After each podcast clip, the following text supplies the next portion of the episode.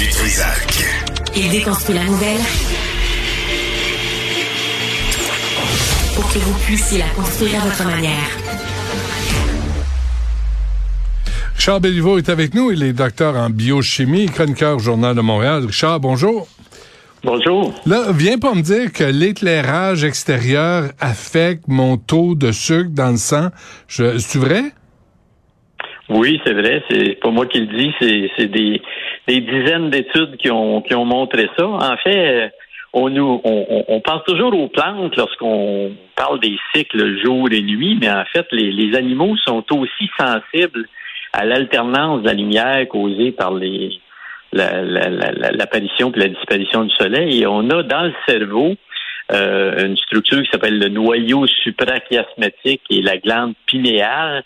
Et ces, ces structures-là réagissent aux, aux, photons qui sont détectés par la rétine dans l'œil et ça, ça contrôle ce qu'on appelle une horloge biologique ou les, les rythmes circadiens chez l'humain. Il y avait déjà des études qui montraient, par exemple, que les travailleurs de nuit qui avaient des perturbations de leur rythme de, de, de jour-nuit avaient des taux de diabète puis d'obésité plus élevés que la moyenne. Et là, ah il y a une grande, grande, grande étude en Chine qui vient de sortir, publiée d'une grande revue Diabétologia, qui montre une étude faite avec 98 000 personnes dans 162 villes en Chine. Et ça, c'est très intéressant, Benoît, ce qu'ils ont fait. Ils ont pris les données du programme de défense satellitaire américain et ils ont divisé la, Chine en régions des moins euh, exposées. Avec les satellites, on peut voir la pollution lumineuse.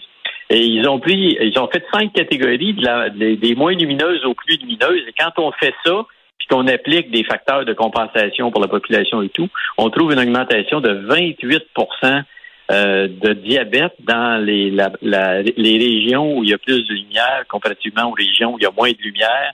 Euh, une augmentation de la résistance à l'insuline, une augmentation du diabète de type 2, et ça, ça vient confirmer d'autres études moins sophistiquées qui avaient été faites où on, trouvait des augmentations, même avec l'embonpoint du risque de diabète associé simplement à l'exposition à l'éclairage artificiel. On parle beaucoup de pollution ces temps-ci, mais on oublie que la pollution lumineuse, c'est une pollution aussi. Euh, on est au point de vue de la pollution lumineuse au même stade qu'on était au 20e siècle. On est dans la négation pour le, au 20e siècle, on a nié la pollution chimique pendant des années. Et, avec la pollution lumineuse, la pollution sonore, on est au même stade aujourd'hui. On nie euh, beaucoup d'un point de vue politique, d'un point de vue individuel. On met des DEL partout. Or, les DEL, euh, les diodes électroluminescentes, produisent beaucoup de lumière bleue, beaucoup d'entre elles. Et ça, ça joue sur votre physiologie, sur votre métabolisme, ça perturbe euh, les rythmes euh, qui sont hérités de centaines de millions d'années d'évolution chez les animaux. C'est pas normal d'avoir de la lumière de la nuit, à part quand il y a une pleine lune. Les nuits sont noires dans la nature et, biologiquement, on n'est hmm. pas, on a de la difficulté à gérer euh, ces perturbations-là que nous causons par notre, notre mode de vie tel que nous l'avons présentement. Richard, comment ça, comment ça fonctionne dans notre corps face à la lumière? Qu'est-ce qui réagit? Oui, en fait, votre, votre œil, la rétine de votre œil détecte les, les photons, les, les, particules de lumière, et ça communique directement avec des structures du cerveau, et ces structures-là, l'épiphyse ou la glande pinéale, c'est son autre nom, produit une molécule qui s'appelle la mélatonine. Et la mélatonine, c'est une, euh, neurohormone, si on peut dire. C'est relargué dans le sang et ça joue sur les taux euh, de production d'insuline, ça joue sur la glycémie directement. Il y a des des études qui ont montré, des études antérieures qui ont montré que quand le récepteur de mélatonine est, muté chez certaines personnes, c'est jusqu'à sept fois plus de risque de diabète chez ces personnes-là. Ah, Donc le lien, le lien entre la mélatonine, les risques circadiens et euh, le, diabète et la, rupture du contrôle de la glycémie puis de, l'insulinémie est établi biochimiquement. Ce que cette étude-là vient de montrer, elle vient de montrer qu'à grande échelle, au niveau populationnel, on voit, et je vous rappelle, euh, Benoît, que le diabète de type 2, ça va être une catastrophe. On, on vient de vivre la COVID, là, mais l'épidémie de diabète de type 2, parce que le, gros du diabète de type 2, c'est causé par le surpoids corporel. Et l'épidémie, la pandémie d'obésité qu'on a à l'échelle populationnelle, la première conséquence, ça va être une pandémie de diabète de type 2. Donc, tout ce qu'on peut prouvé scientifiquement, puis changer comme comportement pour réduire notre risque de développer un diabète, c'est évidemment d'être mince. Là. Le premier facteur de risque, c'est le surpoids.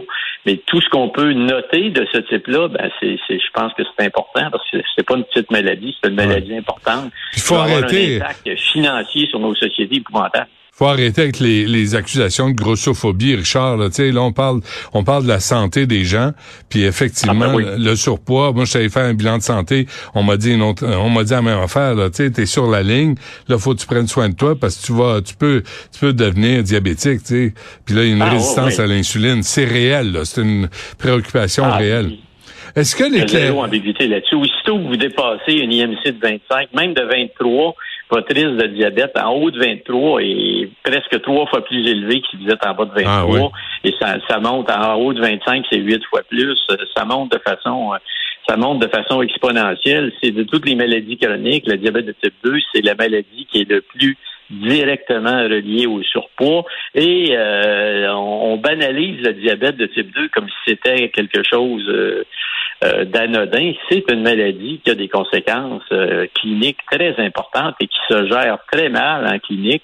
Ça demande beaucoup de soins, beaucoup de traitements, beaucoup d'attention, beaucoup de suivi.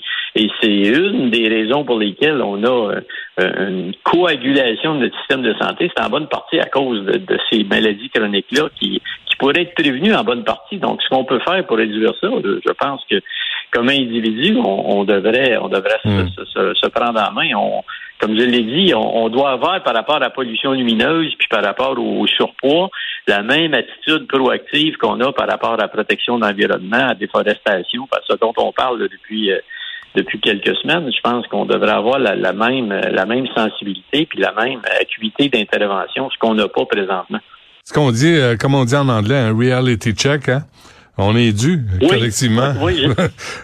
bon, parfait. Richard Béliveau, merci. C'est à lire dans le Journal Montréal aujourd'hui, cette étude chinoise sur l'exposition à l'éclairage artificiel de nuit. Merci, Richard. À la semaine prochaine. Merci. Bonne journée. Bye.